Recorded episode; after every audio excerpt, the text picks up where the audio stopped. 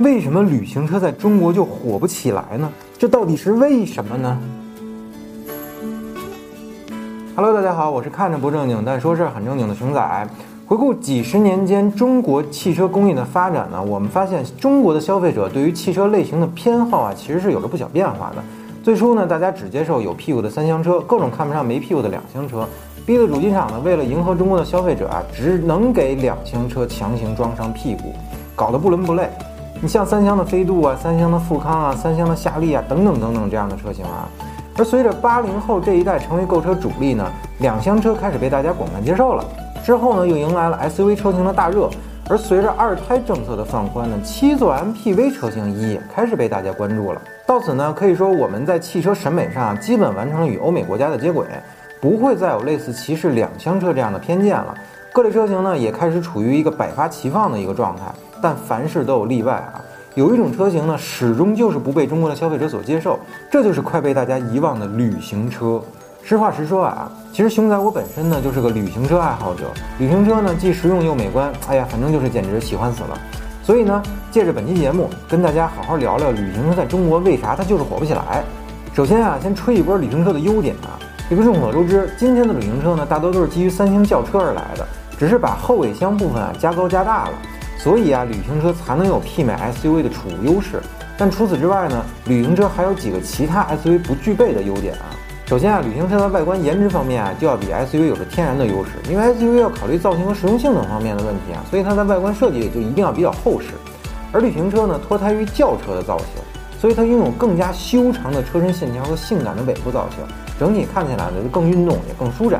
SUV 车型呢要考虑更大的车厢空间和通过性，所以车身挑高和底盘间隙啊就必须要设计的很高，这就导致呢车辆重心会相对的比较高啊，操控性呢也会变得很差。而旅行车呢只是在轿车平台上加装一个大屁股，所以呢整车在操控性方面几乎没有太大的妥协，也更能让驾驶者呢享受真正的操控乐趣。同级别的旅行车比 SUV 的油耗更低，这个问题还是 SUV 的整体定位带来的。更重的车身质量、更高的风阻系数，一定使得 SUV 的油耗不会特别的好看。而旅行车的油耗呢，则和同平台的轿车几乎无异。所以呢，在使用成本上面来说，旅行车其实是有很大的优势的。好，说完了优点啊，我们来具体分析一下旅行车为什么在我国它就是不畅销的原因。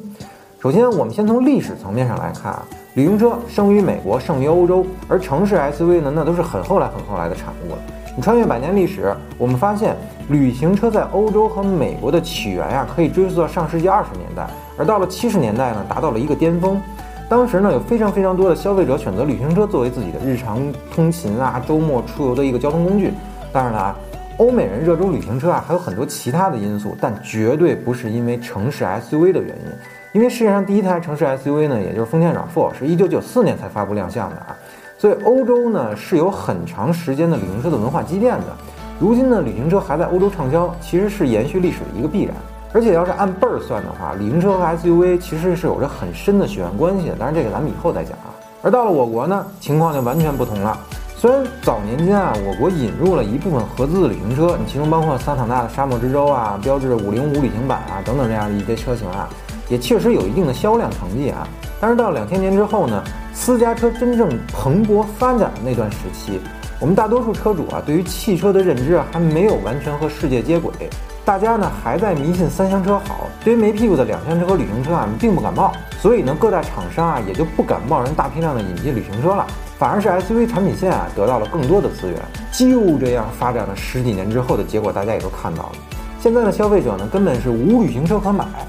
只有寥寥数款车型可以选择。反观 SUV 呢，每个品牌都有很多很多款产品，甚至让消费者挑的有点眼花缭乱了。你就连保时捷都开始卖上卡宴和马看了啊！而且卡宴还成了保时捷最赚钱的车型。你这样强烈对比之下，旅行车现在的窘迫，那真是一点都不让人意外。当然了啊，从实用性层面而言啊，SUV 确实更适合中国。虽然它的产品定位呢，对能耗啊、操控啊都很不利。但呢，确实符合我国的用车环境。SUV 的高坐姿可以拥有更好的视野，良好的通过性呢，也能让用户心里更有底。而旅行车相对强调了操控性啊，对这些用户来说啊，其实意义不大。这点和旅行车在美国的逐渐落寞，以及 SUV 和皮卡的大行其道啊，其实是有几分相似的。呃，这里多说几句啊，虽然大众公司呢做了很多伤害中国消费者的事情，但在旅行车这方面啊，熊仔必须给大众点个赞。近十年间啊，还在国内坚持做旅行车的车企啊，也就是大众集团了。包括像高尔夫旅行啊、迈旅啊、R 三六啊、CC 旅行啊、蔚揽呀、蔚领啊、斯柯达这个明锐旅行啊、奥迪 A 四、A 六的 Avant 和 Allroad 版本啊，